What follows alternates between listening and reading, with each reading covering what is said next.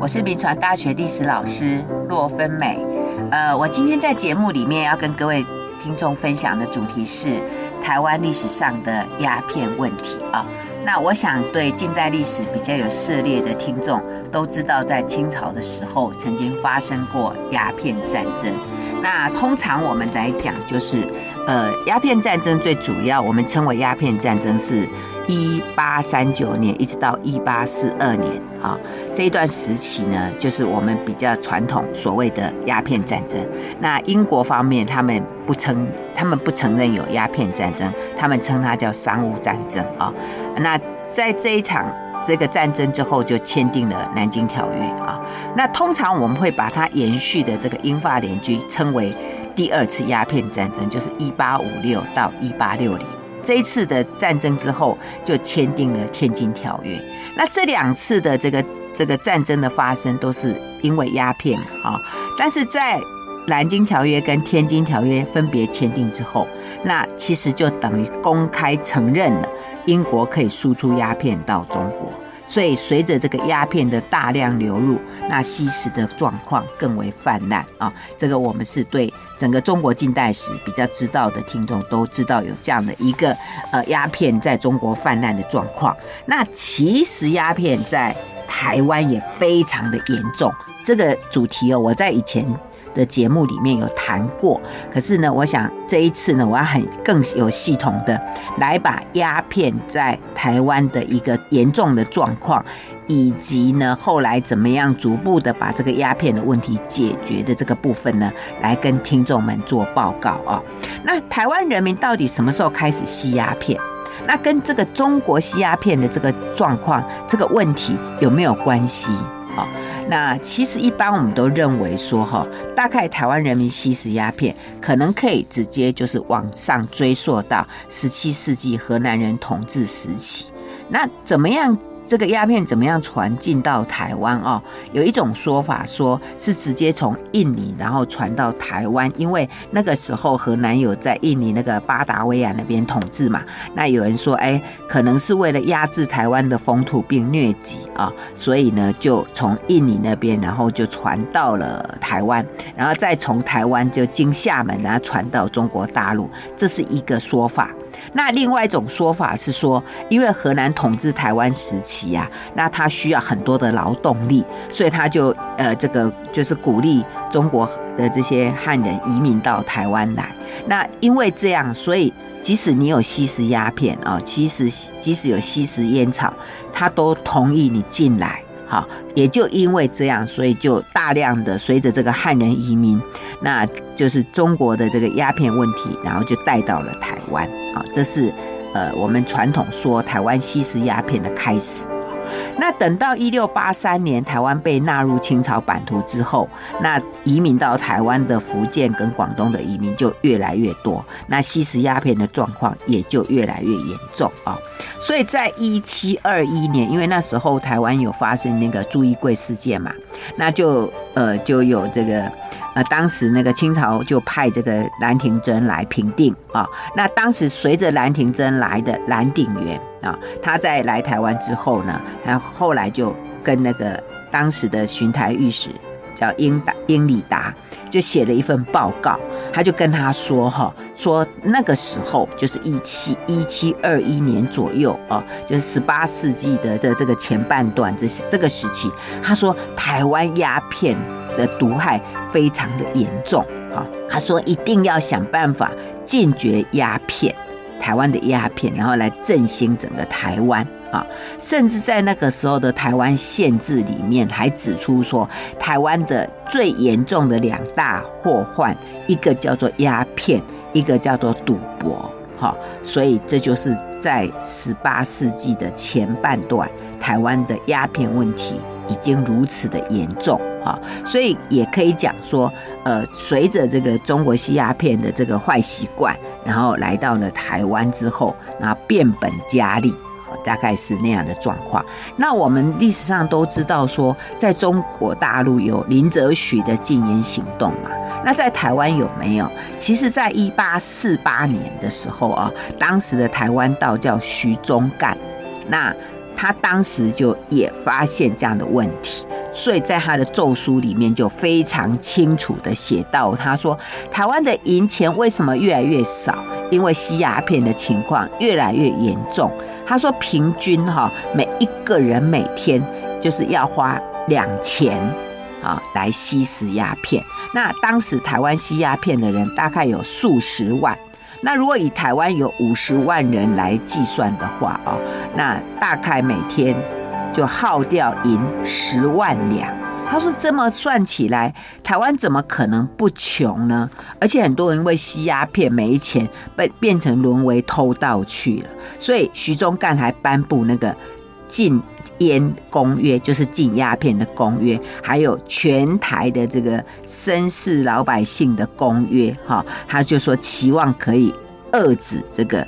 鸦片的祸患，哈，他就希望这样。不过这只是道德劝说啦，就。其实也没什么效果哈。那等到一八六零年，那随着这个《天津条约》的签订，那我们知道台湾就开港了哈，包括了台南的安平，还有这个高雄，以前叫打狗。那另外就是北部的淡水，以前叫沪尾，还有基隆啊，就开港。那那时候这个因应国际市场的需求，所以台湾的这个产业从原来的米跟糖，就转变为供应全世界市场的茶，还有樟脑，还有糖啊。所以你知道当时这个茶、糖、樟脑的输出哦，呃，非常的兴盛。从一八六八年一直到一八九五年。这个茶、糖跟樟脑的出口值哦，大概占全台湾出口总值的百分之九十四，而且这个为台湾赚取了非常非常多的外汇，所以台湾钱淹脚目啊，是当时的一种繁荣的景象。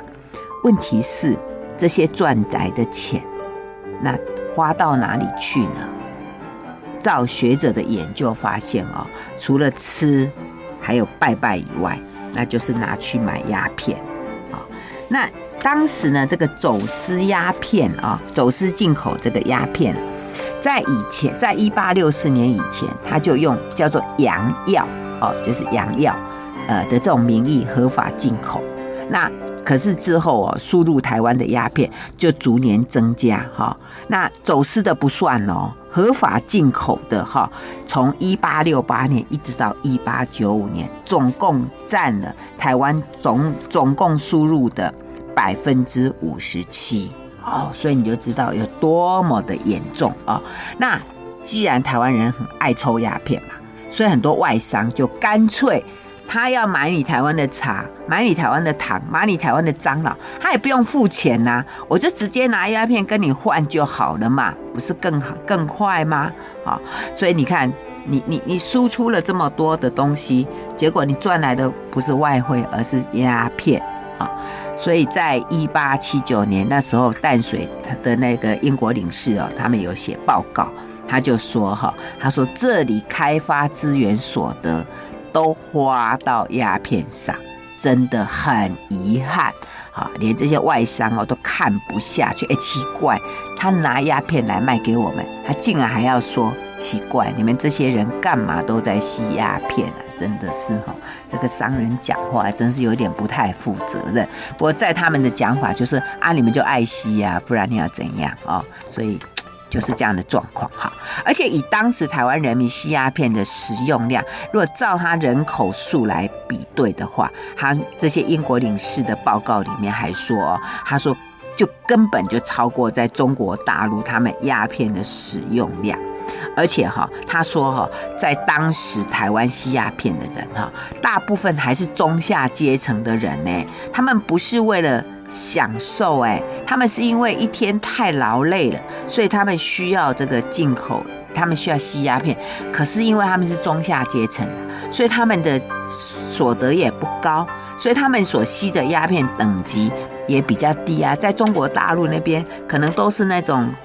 公子哥们在吸，所以他们吸那个等级比较高啊，还比较呃品质稍微好一点的。搁台湾这边因为都是中下阶层，那吸那个鸦片品质比较差，所以呢，那个对身体的伤害就会更重哈，呃，而且他们是为了忍受一天辛苦的劳累哈，然后来吸鸦片。那你看这样，他本来赚的钱就不多，又拿去吸鸦片，所以根本就没有多余的钱可以改善这个生活品质。因为他没有钱买更多其他的东西啊，所以那个时候那些外商都说，这些赚很多钱的茶商怎么看起来都好像乞丐啊，穿的这样破破烂烂啊，他们觉得很奇怪哈啊。而可是对这样的鸦片充斥的状况哈，那各位可能会想到说，哎啊那个时候哈，台湾的这些官员嘛，他们怎么看这个事情啊？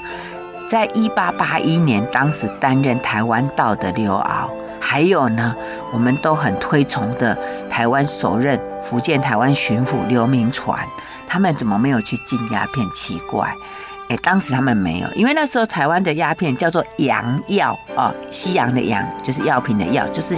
就是西方的药的意思了哈，那就是他们只把它当洋药进口。然后征税，好，只说我一定要课到这个税哦，这个税金我要哦，啊，他们努力把那个税收，就是你不要给我，我你不要给我走私哦，你就好好的给我课税啊，然后而且他们还可以用这个税收来建设当时的台湾，嗯，台湾的建设的经费来自鸦片进口，OK 好，所以他们对台湾人吸鸦片。就完全不加以禁止，哈，然后等到那个侵华战争，在就是在侵华战争的时间，那其实台湾几乎所有的村庄都有鸦片烟馆呢。那我以前我们有跟各位听众介绍到那个侵华战争嘛，那我有提到说法军对台湾进行那个封锁策略，而且特别是对台湾北部的封锁长达五个月。在这个被封锁的五个月里面啊，除了这个所有繁盛的，包括这个呃这个樟脑啦、糖啊、茶要出口被阻断之外啊，你阻断了，你东西出不去，你赚不到钱，所以你知道那时候台湾的外商还有本地商人的经济造成极大的损失，这当然已经是一个让人家很扼腕了的事情。竟还有一件事。就是，当然鸦片也进口不了。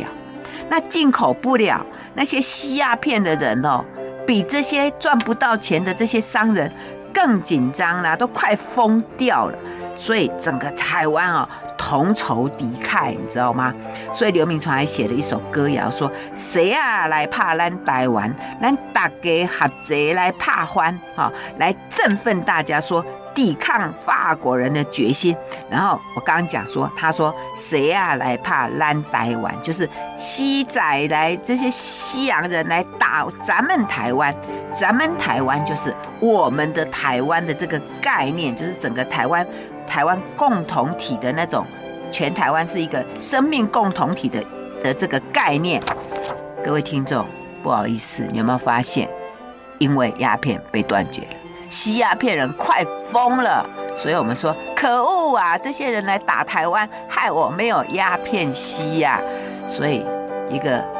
咱们台湾，台湾的生命共同体，原来跟吸鸦片这件事情有关。哎，这个答案各位听众有没有觉得有点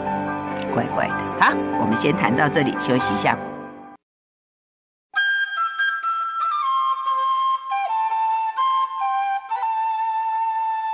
欢迎回到九八新闻台九八讲堂，我是洛芬美。我今天在节目中跟各位听众分享的主题是台湾历史上的鸦片问题啊。那我刚讲到说，呃，台湾的各个咱们台湾的这个共同意识哦，竟然是因为台湾被法国封锁，然后鸦片进不来，这些鸦片吸鸦片的人，鸦片鬼，快疯了。所以，当刘铭传喊出说“一起来打西洋、打法国人”的时候，大家竟然可以一起。哎，因为鸦片 是应该谢谢他吗？还是应该恨他呢？啊、这个各位可以玩味一下。好，所以当时台湾吸鸦片的状况哦，严重的程度哦，这个另外一个人也发现了，这个人名字叫胡铁花。他就是胡适的爸爸，他在一八九三年，光绪十九年来到台湾，哎，他到台东哦，去担任这个台东县长，然后他就惊讶发现说啊。部队里面有十个人当中，竟然有九个人有吸鸦片的习惯呢，然后把所有的这个先薪水都花掉了，然后他就形容说那些士兵啊，这个这个看起来就是形容枯槁啊，这个很穷极无聊哈，他就说哇，这个这个部队怎么打仗啊哈，呃，怎么保卫台湾呢啊？所以他当时哦就想出一个对策。他就说，把这个上瘾太深的士兵就通通把他淘汰掉，那浅的人让他们留在呃军队里面，可是要他戒掉哈，而且啊勒令就说各军营里面限他们在一个月内戒烟，而且还发放那个戒烟丸啊，让他们来来治疗啊，那成效。并不好啦，因为鸦片不是这样就可以戒掉啊，所以他实在觉得有无力感，所以这个胡铁花哈，就胡适的爸爸，还在日记上写他对台湾的感想。他说：“这个台湾这个地方啊，这个土地啊，这个瘴癘之气已经很严重，可是，在军队里面呐、啊，这个烟瘾哦更严重。”他说：“好难整顿哦，哈，他实在有点觉得。”无力感很深，这是在一八九三年的事情。那我们知道，一八九五年就甲午战争嘛。那甲午战争结果就清朝打败仗，所以日本就坚持要清朝廷把台湾割让给他。那当时的这个。中国青方的代表就是李鸿章，他跟当时日本的代表伊藤博文两个就在这个马关条约啊，他们就开始在谈判啊。那在谈判就一段对话啊，那个伊藤博文就说：“哎呀，我的我们日本的军队现在就开始要攻往台湾去了。”他就问李鸿章说：“不知道这个台湾的人民怎么样啊？”那李鸿章就跟他说：“台湾这个地方哦，大概就是广东啊。”福建呐、啊，就是包括潮州啊，还有客家人呐、啊，还有漳州、泉州的人住在那个地方。他说这些人很强悍哦，啊，而且他跟他说，李鸿章还说，你这个台湾海峡这个波涛汹涌啊，啊，那台湾人民又很强悍。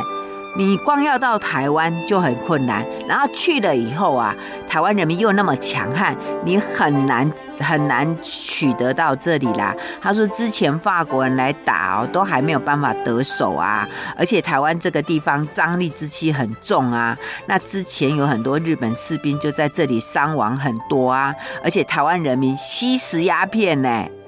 呃，他说，呃，这个地方真的不是太好啊，你要不要考虑不要这个地方？那伊藤博文说，哎呀，没问题啦。他说，哦，我等我占领，等我们占领台湾之后啊，我们一定会禁鸦片。这样，那李鸿章说很难呐，台湾人吸鸦片太久了啦，你不可能禁。那伊藤博文说不会，他说哈，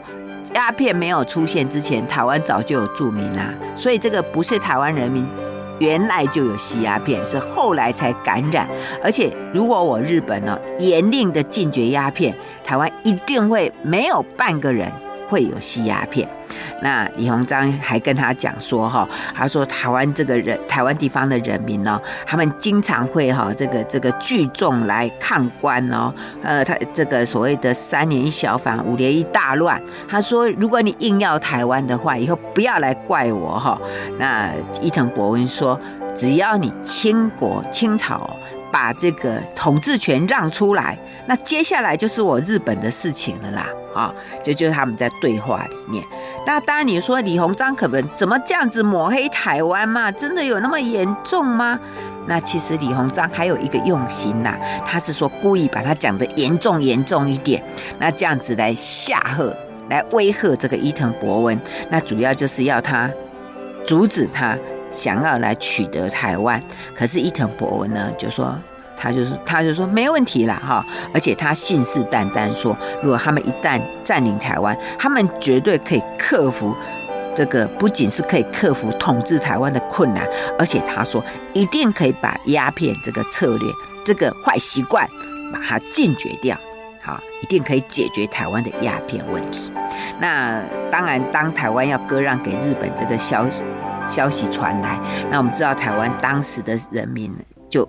要来反抗，所以就组织了这个台湾民主国。哈，那在在这个期间，他们就台湾就很多的谣言呐、啊，说好，如果台湾一旦割让给日本，那日本人就会把这个鸦片哦，把它禁绝掉，而且会把这些吸鸦片的人通通赶回到中国大陆，而且会断绝所有鸦片的来源。那这些吸鸦片人就会很痛苦啊，所以他们就有这样的谣言，就觉得。啊，对日本要来台湾就很害怕，因为从此就没有鸦片可以吸，所以大家就赶快买买买买囤积起来，所以造成那个台湾的鸦片价钱就越来越贵，越来越贵哦。所以台湾人原来害怕日本人来，原来是害怕日本人让他们没有鸦片可以吸，哎，真的是好啊。那那好吧，那日本这样子信誓旦旦呢？那我们就来观看，那日本人来统治之后，那做了什么？真的可以立刻解决吗？有啦，我们在历史课本里面都说有啦。日本来的三大这个善政，一个就是当然一个就是禁掉鸦片嘛，一个就是解掉缠足嘛，一个就是把这个这个留长。长辫子的长发，这个把它剪掉啦。历史课本不是这样讲吗？好，那我们就来瞧瞧日本是如何的解决掉台湾的鸦片问题。他们有什么神通的本领吗？好，呃，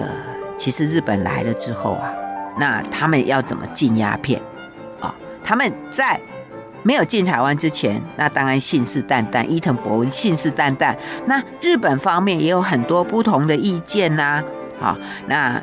所以一开始的确啦，正如这个伊藤博文所说嘛，啊，就是一定要严禁。那整个日本的这个的舆论啊，他们整个说法里面也是信誓旦旦，一定要严禁。不过他们当时考虑要严禁的原因，是因为他们很怕台湾人吸鸦片这件事情去影响到日本人，因为日本一开始他们整个就是完全的严禁日本人吸鸦片。可是你一旦到台湾来，那台湾如果不严禁，那日本严禁，那这个不是变成会一国两制吗？对不对？所以日本一定要严禁。所以当时的第一任台湾总督华山资纪啊。他担任台湾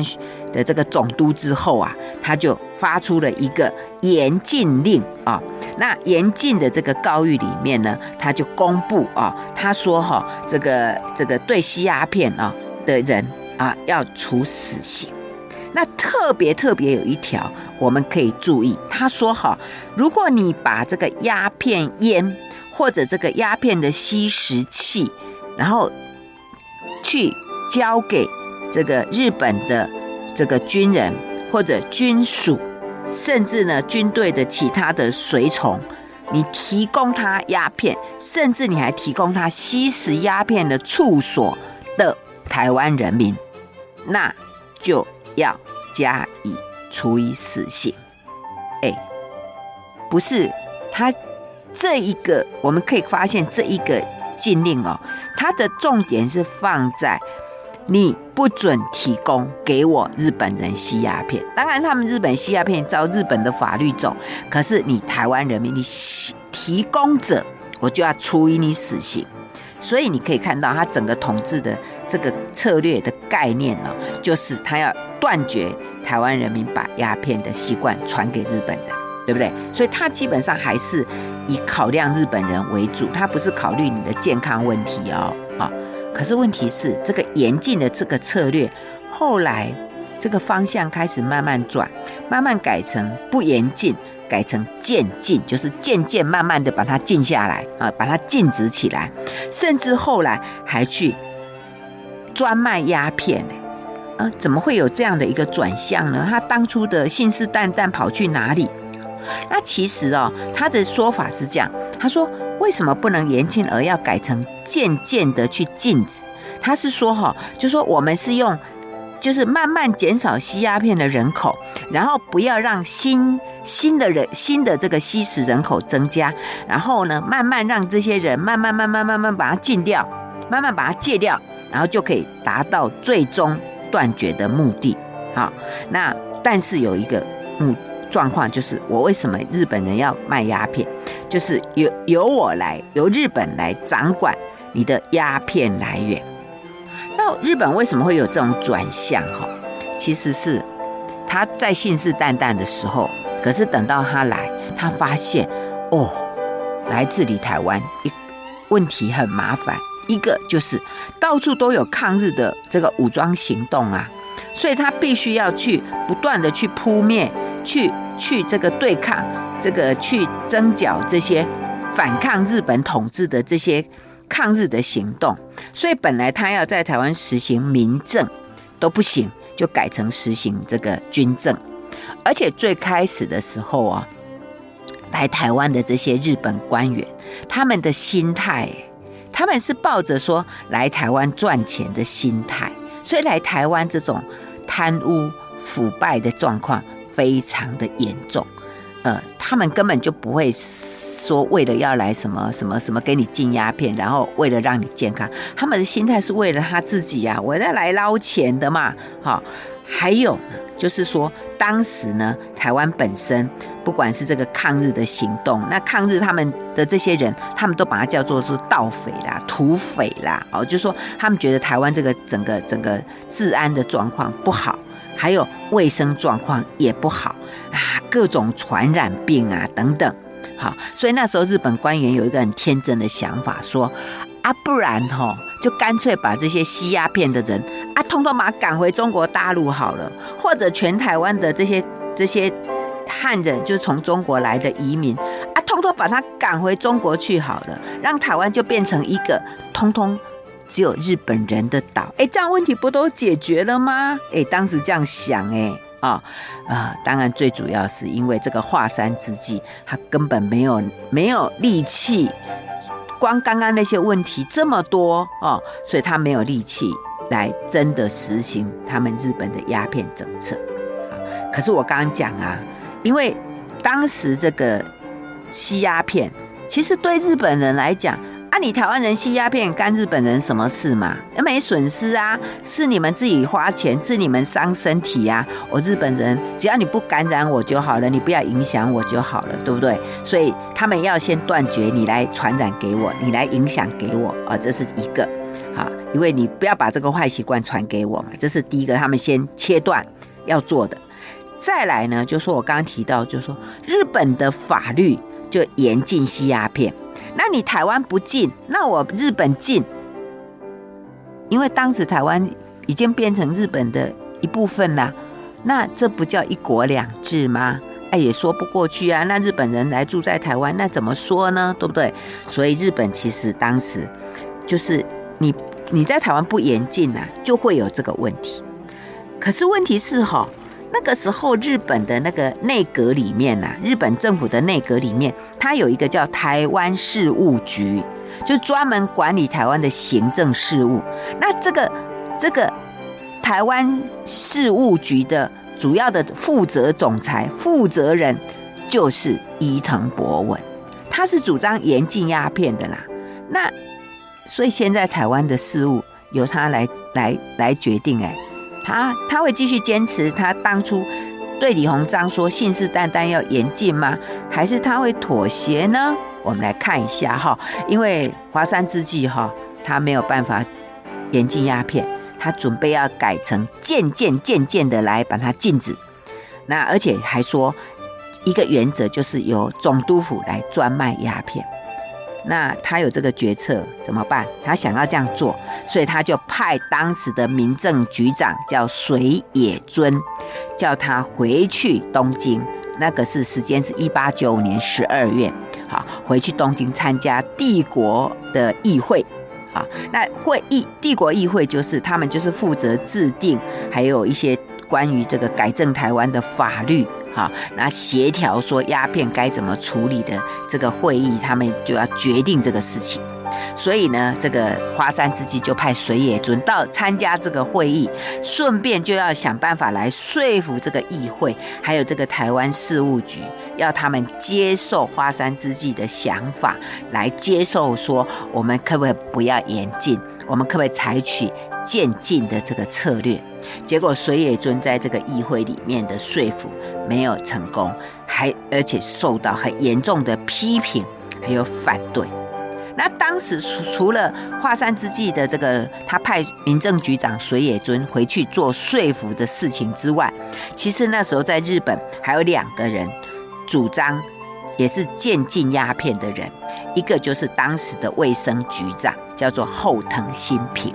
那另外一个人是当时的陆军军医总督的这个叫做石黑忠德。啊，他们两个人也是主张渐渐的把鸦片禁掉的人。那他们两个人分别在呃十二月十四号跟十六日，他们就把他们禁对鸦片的主张呢，就写了意见书，然后交给了这个伊藤博文啊。那其实两个人的主张哦，跟水野尊都差不多。那其中只有这个后藤新平啊，他就指出了一个。就是鸦片，他的一个策略里面，他提到说，如果我们来专卖鸦片，可以获得经济利益，好，就是可以赚钱。哎，这一个观点，他把它提出来啊。他们本来只是锁定在禁鸦片不禁鸦片，渐进而的这个地方，可是现在这个这个呃后藤新平说，哦，可以赚钱哦。那日本当时。怎么那么爱钱呢？哎，他们需要钱呐！你知道日本人来占领台湾的动机，他们就是要把台湾哈作为他们往南走的哈的这个跳板嘛，对不对？不管是要经营中国的华南，还有就是要继续往东南亚这边走，他们就是是把台湾当做一个他们要前进的一个跳板。他本来就没有考虑要把你的台湾人跟日本人一视同仁，他也不是来台湾。做功德来行善政啊，所以呢，在这个里面呢，这个这个，就说你对鸦片的策略，应该是考虑日本人的，对日本有利的啦，哈，应该是考虑啊，啊，所以这个这个，当这个后藤新平提出这样的说，哎，可以赚钱呢的这样的状况，哎，日本当时听起来觉得，哎，有一点道理啊，而且我刚刚讲说，在台湾本来就不是来行善政，那。更何况就是来治理台湾的初期哦，哇，这个经济上哦，就是因为甲午战争以后啊，那日本虽然从中国那边得到两亿三千五五十万两，大概日币三亿六千万的巨额赔偿金，可是因为台湾各地这个反抗运动迭纷纷起来，所以军事的费用很大。整个总督府还有各各各局处根本就没有办法正常的执政，你要在台湾收税也很困难，所以造成财政上很大的困难。而且日本啊，他也仅用刚刚的我刚刚讲说那个巨额的赔偿金里面的百分之三点三，就是一千两百万元做对台湾的这些呃建设的，还有在台湾运用的这个费用而已。总而言之，就是日本日本政府他不愿意为了统治台湾还要花很多的钱，他希望台湾的财政能够独立起来。所以你知道，刚开始花很多钱的时候，日本还曾经想说：“哎呀，干脆把台湾卖掉算了啦。”你就发现这个收到这个这个收到台湾还亏钱呢。他说干脆用一亿元把台湾卖掉算了。可是这个后藤新平说：“No No No，不用那么急。其实哈，我们在台湾是可以赚钱的。我们可以用他们既然爱吸鸦片嘛，我们就制造鸦片卖给他算了。那而且这样子呢，还可以增加收入，对这个日本在台湾的统治是绝对有利。所以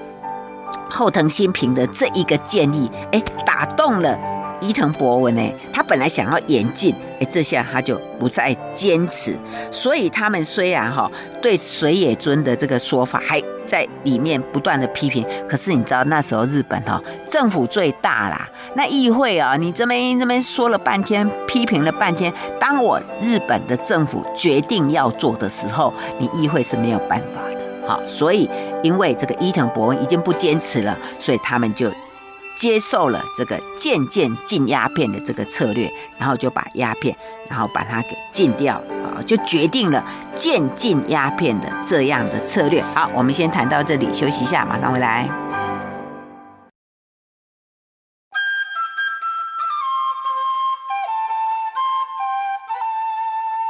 欢迎回到九八新闻台九八讲堂，我是洛芬美。我今天在节目里面跟各位听众分享的主题是台湾历史上的鸦片问题啊。那我刚刚讲就是说，日本本来要严禁啊，可是后来呢，这个后藤新平提出了一个对日本而且可以打动伊藤博文的决心的论点，他就说，其实。呃，反正台湾人要吸鸦片嘛，那我们很难严禁，也不能立刻禁，那我们就慢慢慢慢来禁。那在这个渐进的期间呢，我们可以专卖鸦片，那这个专卖鸦片还是有利润的啊，所以呢，就诶可以赚钱哦。那当时呢，日本在经营台湾呢、发现这个费用太高了，本来觉得支持不下去，现在既然有这个可以赚钱的管道，那所以后来伊藤博文就不再坚持，所以后来伊藤博文就下令。给这个华山之际，给他一个说好，我们决定采取渐进的这个策略，哈，那要这个呃华山之际呢开始着着手哈来做，哈，所以这个华山之际就在一八九六年二月二十六日就颁布了一个告示，他说。今后啊，我们就禁止鸦片进口，但是对已经成瘾的在地人，哈，那恐怕我们立刻禁会让你们生命有危险，哈，所以以后呢，鸦片就是一切由总督府来定规则，哈，那可以准许作为药用，哈，就是一个一个呃，等于是医疗上的使用。啊，所以这个是第一份针对台湾人吸食鸦片啊所发布的公文。那它里面明明的主张就是说禁止鸦片进口，然后呢说未来的鸦片一律由总督府供应作为医疗的使用。啊、哦，那我刚前面提到说，那时候台湾要割让给日本啊，那台湾就很多的传言啊，很多的谣言，对不对？说哎呀，日本人来之后我们就没有鸦片吸啊，等等等等。那谣言一直传，一直传，大家也搞不清楚，所以心里很恐慌，恐怕鸦片的这个来源会断绝，所以很多人就囤积囤积啊，就买了。结果现在终于有了一个官方说法，问题是他说禁止鸦片进口。那禁止鸦片进口就，就造成了这个还是有鸦片来源的问题啊，大家还是继续囤积，所以各地的这个烟价就大幅的上涨，所以造成这个烟瘾者非常非常的不安啊。那接下来呢，这个日本怎么做呢？那日本当时决定了渐进政策，所以就由总督府来委托这个主张渐进论的这个卫生局长后藤新平。来担任台湾总督府的卫生顾问，好，那由他来设计说鸦片的专卖制度，还有其他的行政职务啊，所以而且总督府就决定说，在这一年啊的一八九六年的十月一日，准备要开始实施这个鸦片专卖制度啊，所以这是从三月然后到十月，大概这个有七个月的这个准备期。那他们就要开始来规划，那该如何做啊？而且呢，更夸张的是，他们已经把鸦片的收入就还没开始哦，他们就把鸦片的收入编入，就是说这我们这一年度预计会有多少鸦片的税收，把这个预算都已经编进去了哈。所以你看，他一定要赚到这个钱的意思啦。OK，好，那你要鸦片专卖，那怎么卖？你总要做鸦片吧？好，所以他们就在四月一号就设立了鸦片的那个制药局，哈，那打算开始研制鸦片来行销鸦片，而且后藤新平就推荐当时一个就是极力主张鸦片禁绝的。加藤尚志担任这个制药所的所长，那而且让他兼任总督府民政局卫生课的职务，所以从此这个加藤尚志呢，就有如这个后藤新平的左右手，他们就开始推动这个渐进鸦片的。这个策略哈，那说到制造鸦片哈，其实日本人更不吸鸦片，他们也不知道鸦片是长怎样啊啊，所以就发生过一一个乌龙事件，就是有一位啊担任海岸防卫的这个警官，有一天就很仓促的跑过来，他说我发现了这个走私的这个炸弹，好在在海边，就他们就很紧张跑去找，结果发现其实一颗弹丸型的鸦片固固态的这个生鸦片啊，所以你看他都连鸦片是长怎样都不认识，他们竟然想要想要想要制造鸦片，好，不过后来他们就开始去找一些台湾当地的人，然后就。去看看，哎，到底鸦片该怎么做啊？然后让他们去做啊，去测试啊。而且还发生一件事，就是说他们当时以为台湾人都讲北京话，所以他们以为会讲北京话的人就可以来翻译，然后就可以问问出来，就搞半天根本不对。所以他们要由台湾人讲台湾话的台湾人。啊，他们会讲北京话，然后再翻译给那个懂北京话的日本人，然后再翻译过去啊，反正就造成很多的问题。总而言之呢，他们就是用这种方式开始了他们的鸦片的制造，然后慢慢慢慢慢慢慢慢，哎，他们终于知道该怎么制鸦片啊。然后到十月一号的时候。他们确定了鸦片膏该怎么制作，所以日本人就开始正式的生产那个鸦片的烟膏啊。那鸦片的问题我们谈到这里，那跟听众朋友介绍一下，就是因为我先前啊，我在酒吧讲堂哦，那讲了这么多的台湾史，那很多听众啊都给我很多的鼓励，他们都很鼓励说我把它写下来，所以呢，这个之前在酒吧讲堂讲到的这些台湾史啊，我就把它整理了。然后再呃，就是出版了呃我的这个台湾史的第一本书，叫做《被误解的台湾史》。那我很高兴呢，因为长期以来受到听众们的支持，那我把它写下来了。那希望呢，能够让过去呃长期以来喜欢我节目的听众们，就可以获得一些文字上的资料。今天的节目就进行到这里，谢谢收听九八讲堂，再见喽。